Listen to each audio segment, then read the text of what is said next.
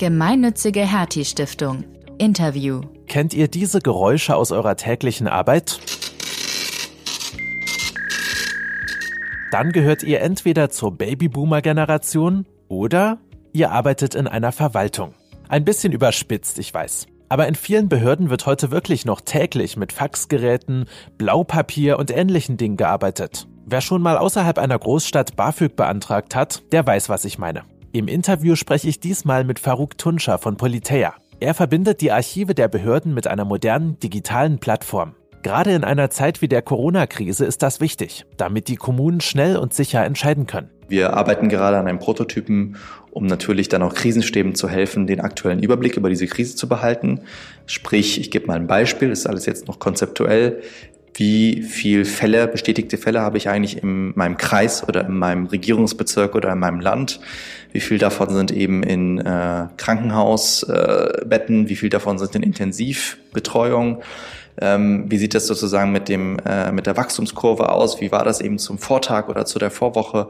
Wie äh, wie hat sich durch meine Einwohnermeldedaten und die demografischen Daten, wo liegt eigentlich die verletzliche Bevölkerung, also die, die betroffen wäre, die über 80 ist, die über 70 ist, wo wohnen die eigentlich? Farouk hat 2016 seinen Master an der Hattie School gemacht und eine Arbeit zur Digitalisierung von Städten und Gemeinden veröffentlicht. Das Thema wurde dann zu seinem großen Steckenpferd. Er hat drei Jahre lang in der Strategieabteilung der CDU gearbeitet und dabei gemerkt, dass Technisierung alleine in der Kommunalpolitik wenig hilft. Deshalb hat er das Startup Politea gegründet, das mit Datenanalysen konkret bei der Problemlösung hilft. Ich erreiche ihn, natürlich ganz digital, für ein Interview in seinem Homeoffice. Ja, Farouk, Behörden haftet ja der Ruf an, dass sie sehr träge sind und dass die Kommunikation untereinander, naja, meistens nicht so gut klappt. Warum ist das eigentlich so? Das hat was mit der historischen Struktur und Fahrtabhängigkeiten in Behörden zu tun. Also die Art, wie sich ähm, Verwaltung organisiert, kommt ja aus einer bestimmten Zeit. Ich würde sagen 19. 19. und 20. Jahrhundert. Die Grundstruktur wahrscheinlich sogar eher aus dem 19. in Deutschland dann preußisch geprägt.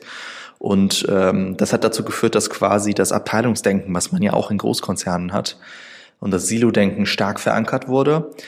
Äh, das heißt, das, was ich früher äh, eben in meinem Silo gemacht habe, analog, habe ich jetzt, wenn ich digitalisiert habe, auch wahrscheinlich digital.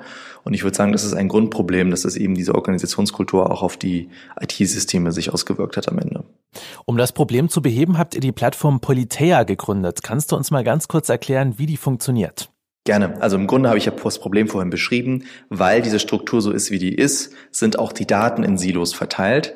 Das heißt, wenn ich ein Problem habe, was bereichsübergreifend ist, was fast alle Herausforderungen der Kommune sind, ob jetzt irgendwie Änderungen im Bedarf, was die Familienform angeht, die dann zu mehr Kita-Plätzen, Kita-Platzbedarf führen oder der Klimawandel oder eben an die aktuelle äh, Krise um das jetzt das Thema Coronavirus. Ich habe sozusagen immer Probleme, die übergreifend sind, komme aber an die Daten nicht ran. Und was haben wir gemacht? Wir haben eine Plattform entwickelt, die Daten aus diesen unterschiedlichen Software-Systemen in diesen Silos an einer Stelle zusammenführt, bündelt, aggregiert und in Echtzeit für die Entscheider aufbereitet, damit sie einen Überblick haben, damit sie Trends erkennen können und ein bisschen mit Prognosen auch in die Zukunft schauen können. Hm. Wie muss ich mir das vorstellen? Ihr verbindet verschiedene Computersysteme miteinander und als zum Beispiel Bürgermeister kann ich mich dann in so ein Dashboard einloggen und äh, sehe dann da Statistiken? Genau so ist es. Ich habe eigentlich ein, so ein simples Menü. Ich habe eine Seitennavigation. Da kann ich mir meine Fach, also meine Themen aussuchen. Wir haben Module entwickelt. Da bündeln wir die Erkenntnisse aus den Daten extrem anwendungsorientiert. Das heißt, ich habe zum Beispiel ein Modul Kindertagesbetreuung. Da klicke ich rein und sehe den Auslastungsgrad meiner Krippenplätze am heutigen Tage oder in Rückblick auf die letzten fünf Jahre. Oder ich habe eine Karte, wo ich dann die einzelnen Ortsteile sehe und sehe, wo ist denn am stärksten, so sind meine Kita-Plätze am stärksten überbelegt oder ähm, wo ist sozusagen, welche Kita hat gerade den niedrigsten Personalschlüssel, also wo muss ich Personal einstellen, weil das eben jetzt dazu viele gekündigt haben oder krank sind?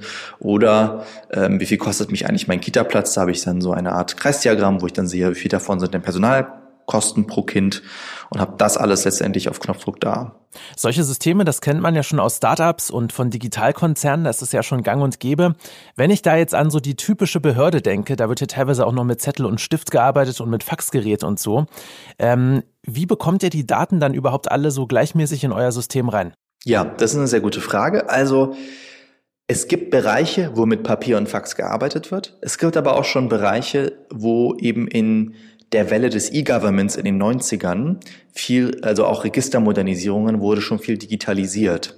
Halt aber eben in Silos. Also ich gebe ein Beispiel. Das Einwohnermeldeamt erfasst zwar jetzt aktuell kann man sich oft nicht online melden, aber das Formular wird in ein System übertragen am Ende, was Digitaldaten speichert. Das heißt, da habe ich zum Beispiel meine Einwohnerdaten auf jeden Fall digital oder ich habe eine Personalsoftware im Einsatz, die die Personalakten digital speichert.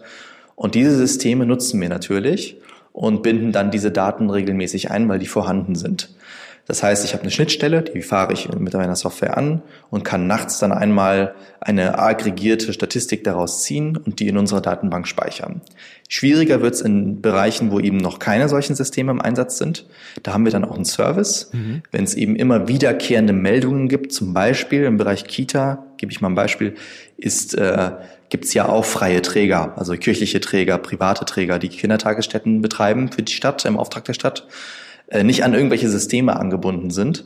Und die schicken aber der Stadt immer so ein Formular, wo zum Beispiel steht, wie viele Krippenplätze und äh, Belegung hatte ich eigentlich hm. im letzten Quartal. Und diese Formulare verarbeiten wir dann als Service auch für die Stadt und binden das in die Datenbank ein. Also zwei Wege, wie quasi Daten zu uns kommen. Hm. Wenn ich jetzt an einen ähm, Beamten denke, der vielleicht schon seit 50 Jahren im Dienst ist und ähm, sich erstmal an die Computer gewöhnen musste und äh, jetzt plötzlich vor so einem ganz modernen System sitzt äh, mit einem Dashboard, das ist ja bestimmt nicht einfach, da alle mitzunehmen, oder?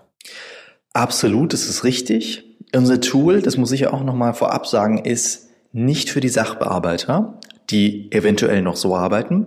Es ist für die Entscheiderebene, also die, den Verwaltungsvorstand, die Dezernenten, die Dezernate, die Fachbereichsleiterinnen oder eben auch die politischen Gremien, also die Ratsvertreter, mhm. die politisch gewählt sind. Und was eigentlich dazu führt, dass die Entscheider mögen das sehr gerne. Ähm, nicht jeder Bürgermeister ähm, will das als Dashboard haben. Manche möchten das von den Dezernenten dann ausgedruckt als PDF. Deswegen haben wir unseren PDF-Export ganz am Anfang auch als erstes Feature mit eingebaut. Mhm. Aber letztendlich sind die Entscheider relativ begeistert. Die andere Ebene muss man mitnehmen deshalb, dass man denen die Angst nimmt, dass sie irgendwas verlieren, weil die Sachbearbeiter haben öfter diese Excel-Tabellen dann gepflegt im Auftrag ihrer Führungskräfte. Und dem muss man dann halt sagen, letztendlich seid ihr sowieso alle äh, überlastet. Das wird sich eh drastisch verschärfen, weil in den nächsten fünf Jahren der demografische Wandel auch in der Verwaltung äh, wirken wird, weil viele in Rente gehen werden. Und es wird so viel zu tun sein, dann gibt es noch einen höheren Krankheitsstand als in der normalen Privatwirtschaft. Und ich denke, das ist das Argument am Ende, dass wir die äh, produktiver machen und entlasten, aber nicht irgendwie rationalisieren. Und dann gibt es natürlich auch die, die die Daten gar nicht teilen wollen, das ist klar. Da ist es dann eine Führungsfrage, wenn die Entscheiderebene quasi in der Lage ist, das auch dann ähm, zu führen und die Leute mitzunehmen und das eventuell durchzusetzen, dann funktioniert es auch. Wenn dies natürlich nicht ist, also das nicht als Führungsthema macht, dann wird es auch eigentlich schwer, das durchzubringen. Hm. Ihr habt ja einen Use Case, wo das Ganze schon sehr gut funktioniert, nämlich die Kita-Verwaltung. Kannst du uns dazu ein bisschen was erzählen? Genau, ich hatte es ja eben beschrieben. Wenn ich ähm, heute einen guten Überblick als Entscheider, also sei es als Sozialdezernent oder Dezernentin oder als Bürgermeister oder sogar im Sozialausschuss haben möchte, muss ich das immer einen Auftrag geben. Und dann muss das Einwohnermelderegister mir die Kinderdaten, also die Einwohnerdaten schicken über die Kinder in der Stadt und das Personalbereich, die Mitarbeiterinnen und Mitarbeiter im Erzieherbereich für die Stadt und so weiter und so fort. Und was wir tun, ist, wir führen das alles zusammen und zeigen eben den aktuellen Überblick über die Auslastung der Kindertagesstätten, die, äh, das Verhältnis zwischen Plätzen und äh, Kindern, die in der Stadt wohnen, die Personalkosten, die Personalschlüsselsituation, ähm, die Hochrechnung der Einwohner, wie viel Geburten, wie viel Zuzug gibt es, was bedeutet das eventuell in drei bis vier Jahren für meine Kita-Platzsituation, die ich dann vorfinde mit der aktuellen Kapazität. Das ist das, was wir da machen. Aber auch nicht nur im Kita-Bereich. Also wir haben auch Module, die das demografische Monitoring ermöglichen oder auch die Personalsteuerung. Hm. Ich finde das ja super, dass die Digitalisierung jetzt auch in Deutschland langsam Stück für Stück voranschreitet. In manchen Ländern ist das ja schon alles sehr weit fortgeschritten. Hast du da vielleicht ein Beispiel für uns, für ein Land, wo das schon sehr, sehr weit entwickelt ist? Ja, es gibt, also es gibt natürlich Estland, was immer als das äh, große Vorbild ähm, gesehen wird. Das ist gut, um zu sehen, was man tatsächlich schaffen kann, wenn man Technologien gut einsetzt.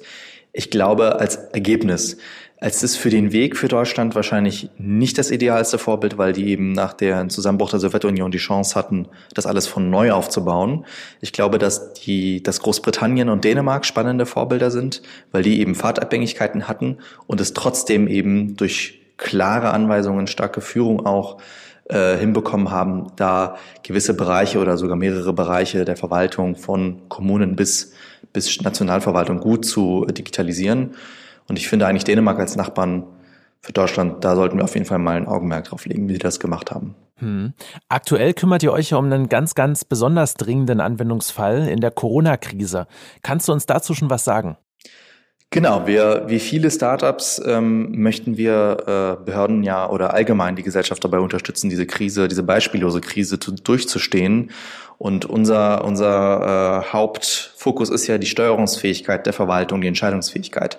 Und wir arbeiten gerade an einem Prototypen, um natürlich dann auch Krisenstäben zu helfen, den aktuellen Überblick über diese Krise zu behalten. Sprich, ich gebe mal ein Beispiel, das ist alles jetzt noch konzeptuell.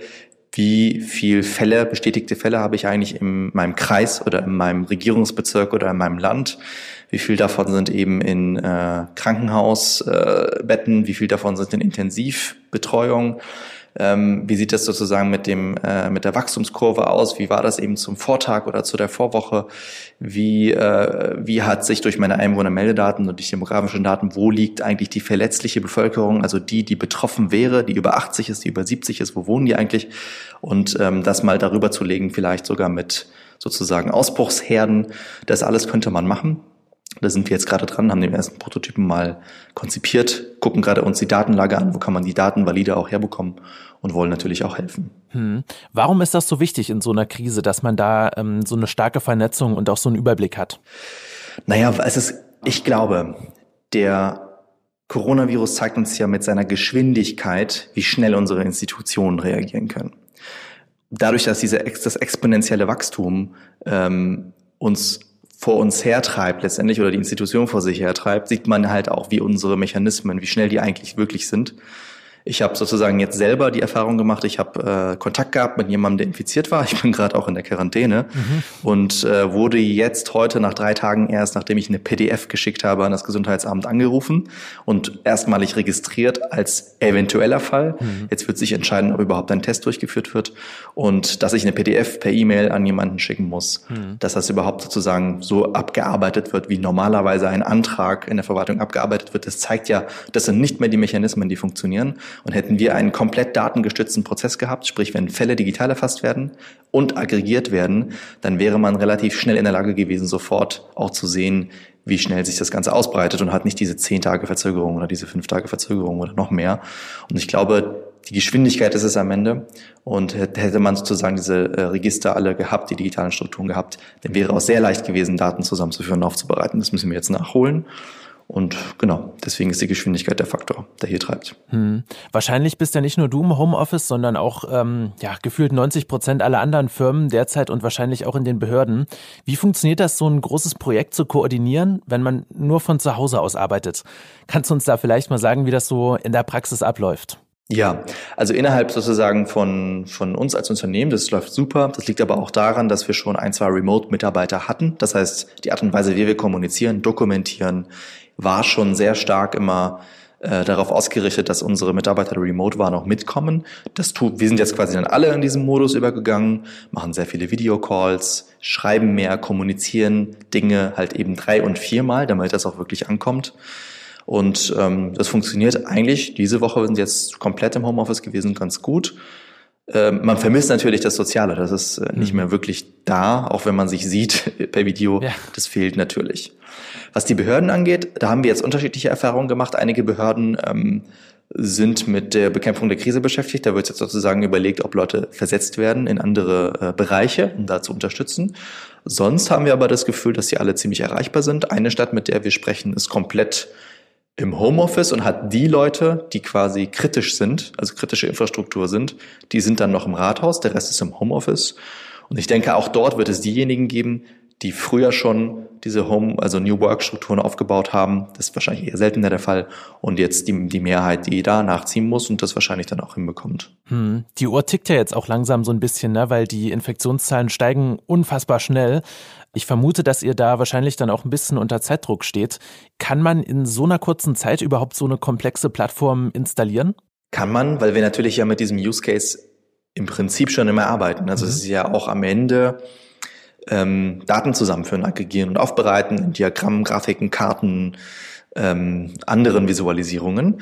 Der springende Punkt wird jetzt sein, wie schnell wir in der Lage sein werden, mit den Behörden zusammen zu verstehen, was sie genau jetzt brauchen und das dann schnell zu implementieren. Ich würde sagen, das können Startups einfach schneller, weil sie kleiner und agiler sind als äh, größere Unternehmen. Das ist jetzt aber einfach meine, meine Aussage dazu. Und ich denke, dass hier Startups auch den Vorteil haben, mit dieser Geschwindigkeit da mitzuhalten. Hm. Wir sind jetzt noch relativ am Anfang dieser ganzen Corona-Krise, aber wenn wir jetzt schon mal so ein bisschen in die Zukunft schauen, was glaubst du, wird am Ende da als Erkenntnis hängen bleiben in Bezug auf Organisationen in Firmen und vor allem in Behörden? Sprich also große Projekte, die unglaublich komplex sind, trotzdem in kurzer Zeit auf die Beine zu bekommen? Ich glaube, es ist noch zu früh, das zu sagen, aber ich kann mir gut vorstellen, dass das einer der Schlüsselmomente für die digitale Verwaltung sein wird, die Corona-Krise, weil eben der Staat für Infektionsschutz verantwortlich ist. Man sieht es jetzt, die, das ist jetzt die Stunde des Staates letztendlich, die Bürger zu schützen, die Wirtschaft auch zu schützen vor den Folgen. Das ist ja das nächste, was kommen wird. Und ähm, ich glaube, dass jetzt klar wird, dass man Dinge ändern muss, wie Verwaltung funktioniert, dass sie viel agiler und flexibler sein muss und dass es eben auch zwei Paar Schuhe sind. Sie müssen einerseits die Organisationsstrukturen ändern. Ich glaube, das wird jetzt klar, wie man das tun kann, indem man flexibler Leute irgendwo einsetzen kann, indem die halt auch mobil arbeiten können, indem man äh, Prozesse hat, also Akten auch digital verarbeiten kann, Informationen digital verarbeiten kann, auch wenn man zu Hause sitzt zum Beispiel oder draußen im Feld ist, Leute testet und so weiter.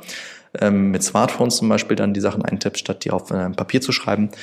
Und dann natürlich die Frage, wie kann man permanent Systeme aufbauen, die mich in die Lage versetzen, schnell zu verstehen, womit habe ich es hier zu tun, also Informationen sofort an die richtigen Stellen, daraus Schlüsse zu ziehen und dann auch die Datenlage zu haben, um ähm, zum Beispiel mein Personal zu versetzen oder ähnliches. Und ich glaube, das wird jetzt permanent die Folge sein, dass äh, der Staat sich hier modernisieren wird. Und ich hoffe, dass ähm, unsere sogenannte GovTech-Szene da auch einen Beitrag zu leisten können. Hm. Na, da wünschen wir euch viel Erfolg bei eurem Projekt. Halt uns auf jeden Fall auf dem Laufenden und vor allem bleibt gesund. Ja, gerne. Vielen Dank. Gemeinnützige Hertie Stiftung.